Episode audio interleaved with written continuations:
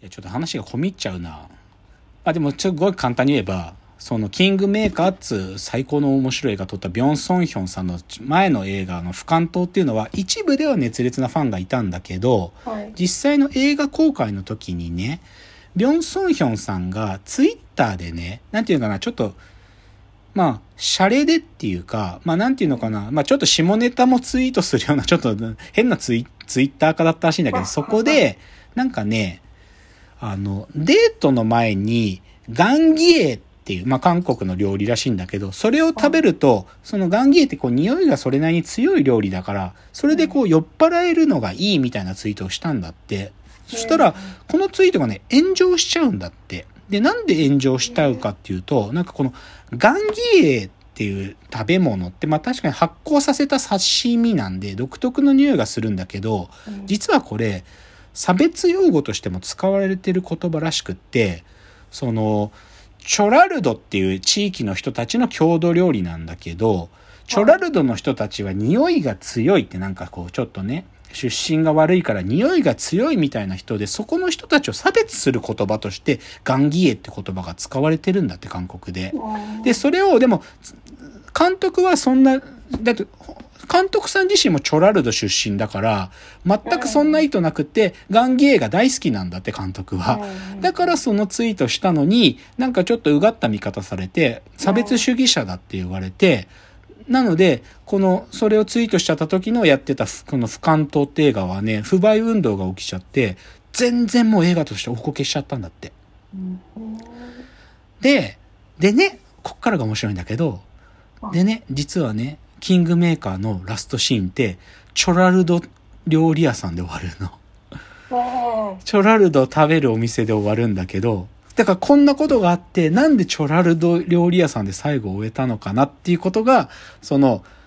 あの、リスナーさんからの長文メールに書いてあるんだけど、で、それは監督が言うには、もうね、自分の反骨精神だっていうね。もう、そんな自分の反骨精神だっつっててね。だからこれ入れたんだ。だから気が強い監督だろうね、きっとね。でも、わかんないじゃん。なんかそれがさ、ガンギエのお店なんだって言ってさ、うんガンギエのお店でラストシーンが撮られてて、なんかその、メタレベルのさ、監督さんがこのガンギエで炎上しちゃったってことに対するさ、ある種の自分なりのアンサうんーがっていうのとかって知ってないとわかんないけど、でもそれはい知って見に行ったから面白くてね。うんで、あと最後にもね、出てくる、エンドロールでさっき出てくる部分があるって言ったやん。それは、このはい、不買運動起きちゃったけど、この不関東っていう前前作で、自主上映会とかやってくれたその熱烈なファンたちに対する感謝の言葉が入ってんだって。スペシャルサンクス、不関東のファンの方たちへって入ってるらしいよ。僕その言葉さ、あ本当にあるのかなと思って探したんだけど、あったけどね。そういうのも分かっててね、めちゃくちゃ面白い。で、歌丸さんがさらに最後解説してくれてるのは、なんか、その、オムチャンノクがさ、敵陣に協力してやった選挙戦術で、その韓国のさ、東と西の、こうね、出身の対立を煽るような選挙戦略をやるんだけど、それって韓国語でね、カルチラギっていう政治用語らしくって、そういう分断を煽って、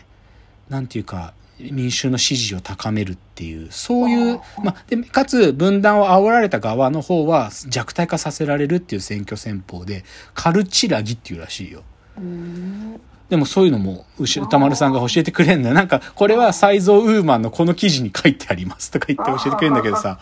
面白くてね、面白いのはね、だから、今日ちょっと僕いろいろ情報入りすぎたね。なんか、なんか正直、歌丸さんの見て、映画見てもう一回歌丸さんが紹介してくれてる資料を見ると全部わかるんだけどあ、でも、面白い韓国の近現代史。いや、なんか、うかつに面白いって言っちゃうとちょっと不謹慎だけどさ、なんか、たかだか30年前まで軍事政権が国の舵取りしててさ、民主化して30年しか経ってないってこと自体もさ、そこまでなんか馴染みないし、でも、その政治の権力闘争とかがさ、いや、面白いなって思うのは、これ歌丸さんのあの映画批評の中でもいいけど、ヤクザ映画っぽいの。なんか、全部。あ結局さ、大将がいて、その大将の下にある奴らは、なんとか大将を大将でいさせるためにさ、大将のご機嫌取ったりとか、大将の寵愛を受けて次は俺だとか思ってたりするわけね。だからさ、ある意味、口に出てる言葉と本音はさ、真逆だったりすんのよね。なんていうの？なんか、こう、ある意味、だなんかさ、ボスの、ふ、ふ、なんか不信を買わないためにさ、よいしょしたりするわけ。って言ってて、いや、閣下こそが、閣下こそがここからも国の主導者であるべきだとか思っ、言ってるけど、本音の部分では早く降りろよっつって、本当にお前もういつまで居座るんだよって思ってたりとかさ、あ、なんか逆に、そのキム・デジュンがオムチャンノクに、お前がいてくれたから勝てたんだとか言うんだよ。言うのにさ、でもお前がやってることはダーティーすぎるから、お前は政治家にはなれないって本音の部分で思ってるわけ。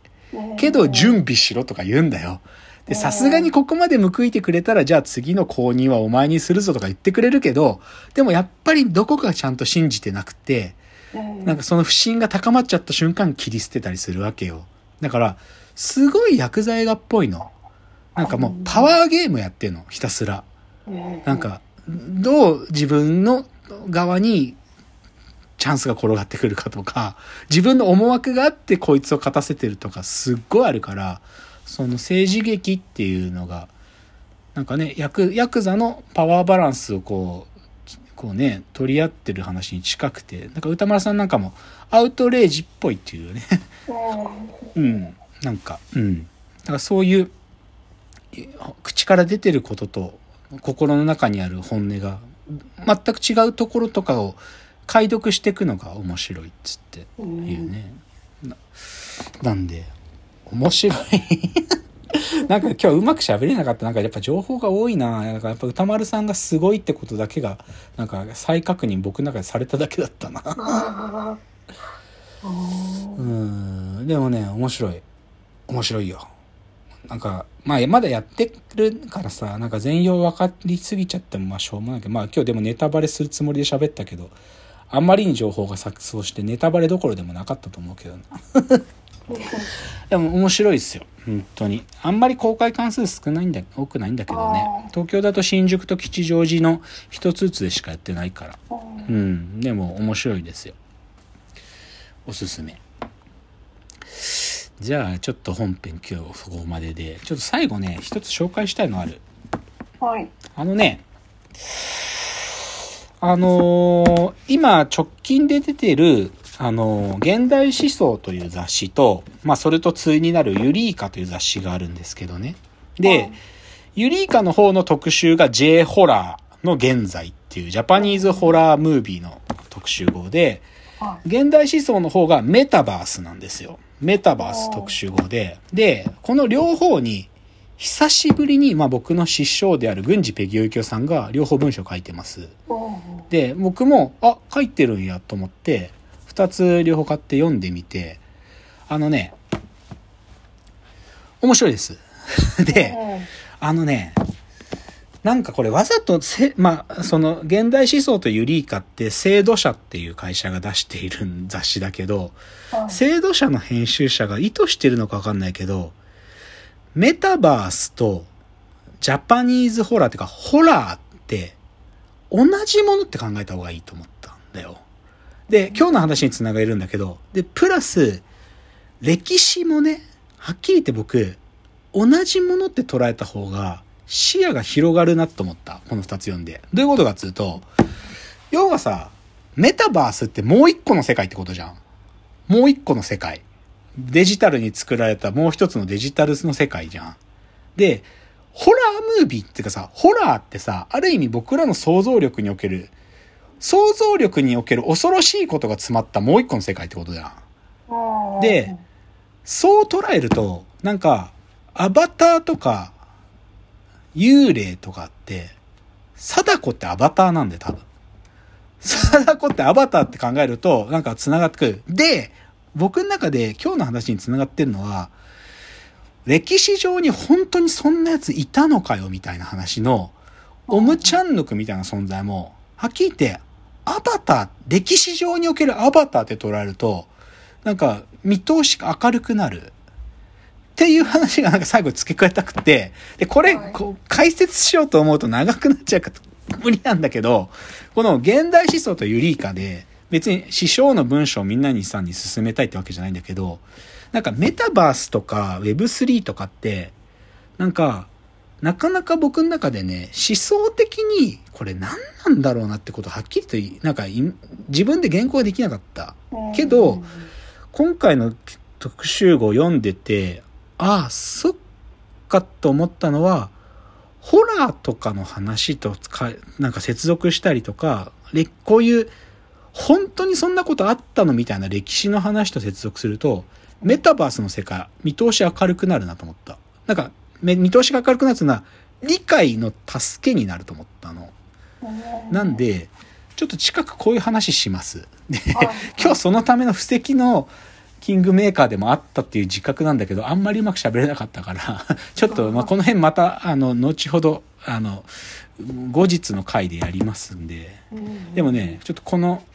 現代思想というリーカのこの2つの特集がおもろいよ。うん。なんか、わざと同じでこの2つ出したのか知んねえしかわかんないし、うん軍なんで軍事さんが両方に書いてるのか、本人に聞いてみようと思うけど、面白いんで、そういう話でしたね。ちょっと最後褒め入っちゃった。まあいいか。まあいいか。韓国の近現代史面白い。面白い。なんかでもこれ別に韓国に限ってないと思う。やっぱりね、なんか他国の近現代史もうちょい勉強してもいいなって最近思ってる。うん。そういう話でした。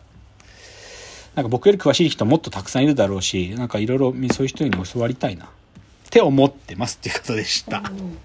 じゃあまた、あのー次回ということで、わーわー言っております。時間です。さよなら。